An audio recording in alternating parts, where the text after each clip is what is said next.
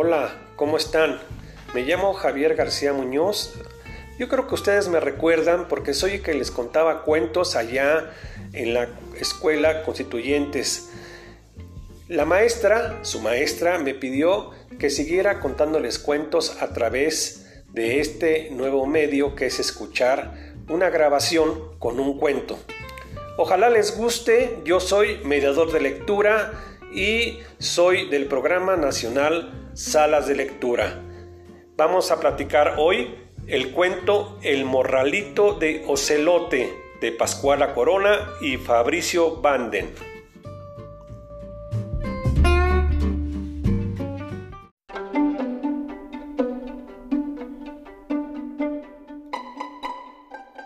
El Morralito de Ocelote.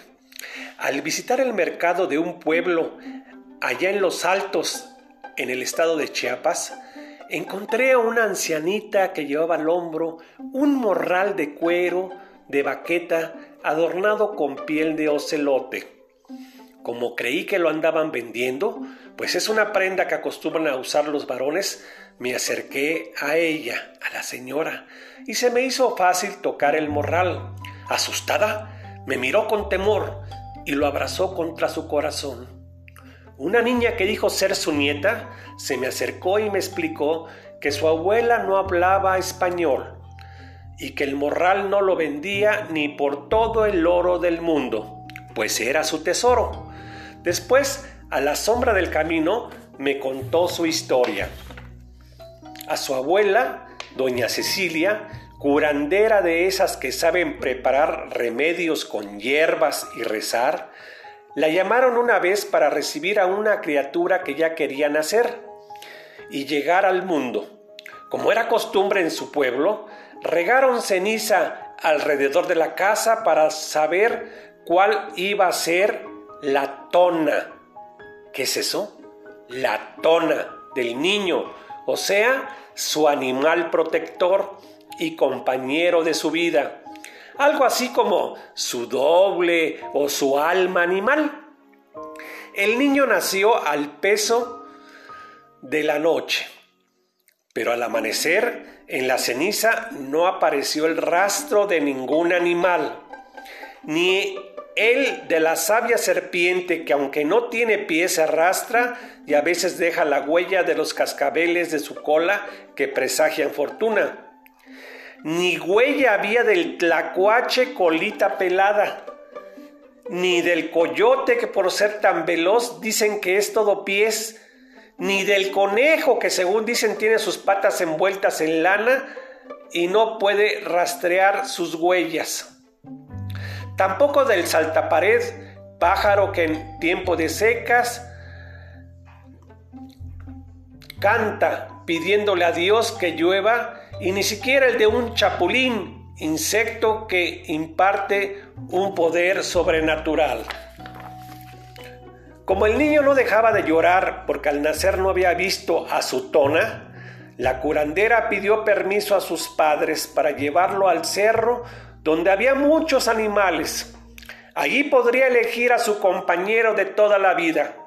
Echó al niño en una red de ixtle Pregúntale a sus papás qué cosa es Ixtle, para que a través de ella pudiera ver los animales que encontrarían en el camino y se la colgó en la espalda. Anduvieron de aquí para allá, pero ninguno parecía gustarle al recién nacido, pues no hacía más que llorar. Encontraron una comadreja, un tapir, un oso hormiguero, un armadillo, una iguana y un veloz chupamirto. Pero aquel seguía llore y llore. Y aún más cuando apareció un mono zaraguato y después una parvada de guacamayas que atravesaron el cielo cotorreando, huyendo de un gavilán.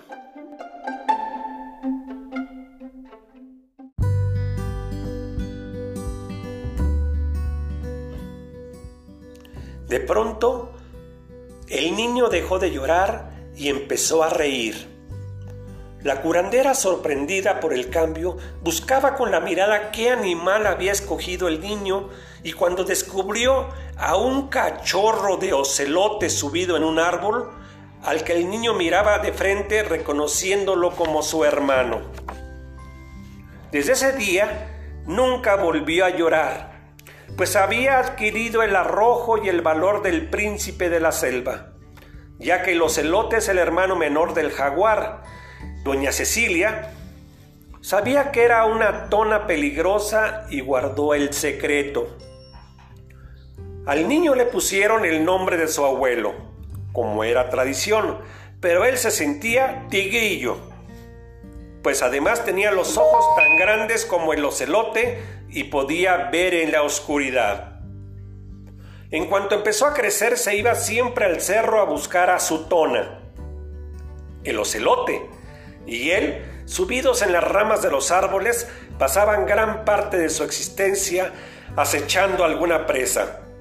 Al descubrirla, el ocelote saltaba sobre ella y le daba un zarpazo, la derribaba con sus fuertes uñas. El niño lo ayudaba. Y así entre los dos vencían al gato montés y hasta el puerco espín. Y el pequeño siempre llevaba carne fresca a su casa. Una vez el niño se enfermó. Tenía las manos y las pies hinchados y no podía tenerse en pie. Sus padres llamaron a la curandera, quien lo tomó el pulso, pero no encontró en su cuerpecito enfermedad alguna que pudiera provocarle la hinchazón. Cuando se fue para su casa a prepararle un remedio, le salió al encuentro su alma animal, su tona, un correcaminos que siempre le comunicaba quién la necesitaba. Por eso decían que la curandera era magiosa, pues sabía lo que pasaba, a leguas de distancia. Y cuando le preguntaban cómo se enteraba de las cosas, siempre contestaba, me lo dijo un pajarito. Esta vez le avisó que unos campesinos habían atrapado al ocelote. Inmediatamente se fue a encontrarlos camino al cerro y vio cómo dos muchachos lo traían atado de sus patas colgado de un palo. Lo creyó muerto, pero luego se dio cuenta que aún estaba con vida porque agitaba el rabo, quizás por el gusto de verla. La curandera los convenció para que lo soltaran. Les dio unas monedas que llevaban anudadas en un paliacate y al animalito lo sobó. Le dio de beber y lo dejó en libertad y cuando doña Cecilia regresó a ver el niño, este ya andaba jugando, nada le dolía, solamente tenía magulladas las manitas y los pies. En otra ocasión, el niño se cayó en un pozo y cuando lo sacaron estaba tan cansado que se quedó dormido.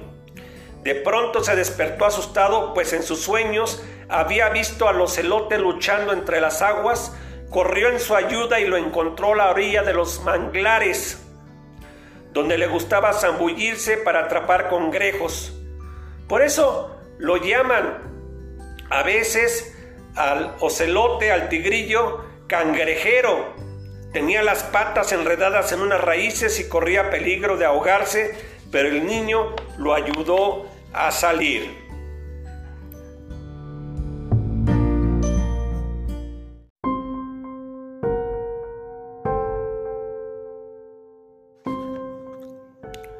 Así pasaron el tiempo en medio de aventuras.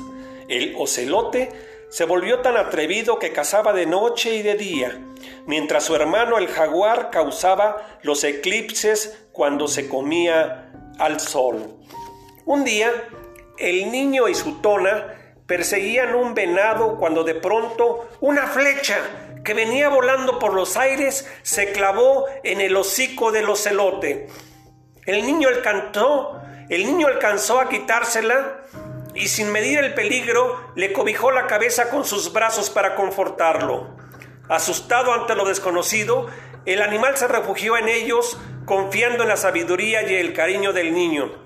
Pero los cazadores, desde lejos, únicamente vieron las manchas del ocelote y le lanzaron una lluvia de flechas.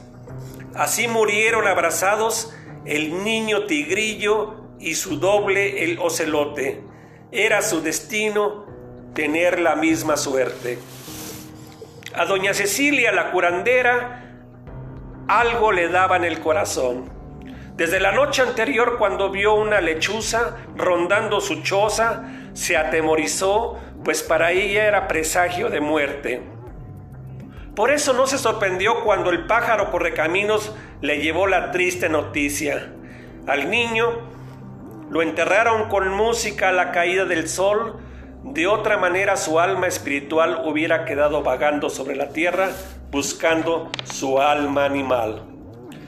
La curandera compró un pedacito de la piel del ocelote y con él adornó un morralito que siempre lleva colgado del hombro con amor, en recuerdo del niño, un morral tan viejo como ella, el único que se ve ya en el pueblo.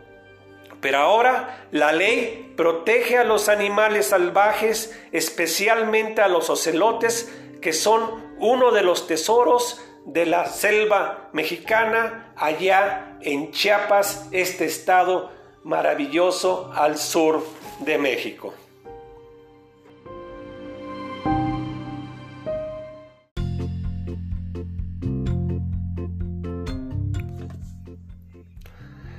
¿Qué les pareció el cuento? Está muy bonito, ¿verdad? El morralito de Ocelote. Es un cuento muy bello y que me gustaría que hicieran un dibujo en una hojita blanca sobre el cuento, cómo se imaginan ustedes al niño jugando con el tigrillo allá en la selva. Y en la parte posterior de la hoja, escríbanme lo que se acuerden del cuento que leí esta semana con ustedes y se lo mandan a su maestra. Hasta la próxima semana los espera su cuentacuentos Javier. Nos vemos, adiós.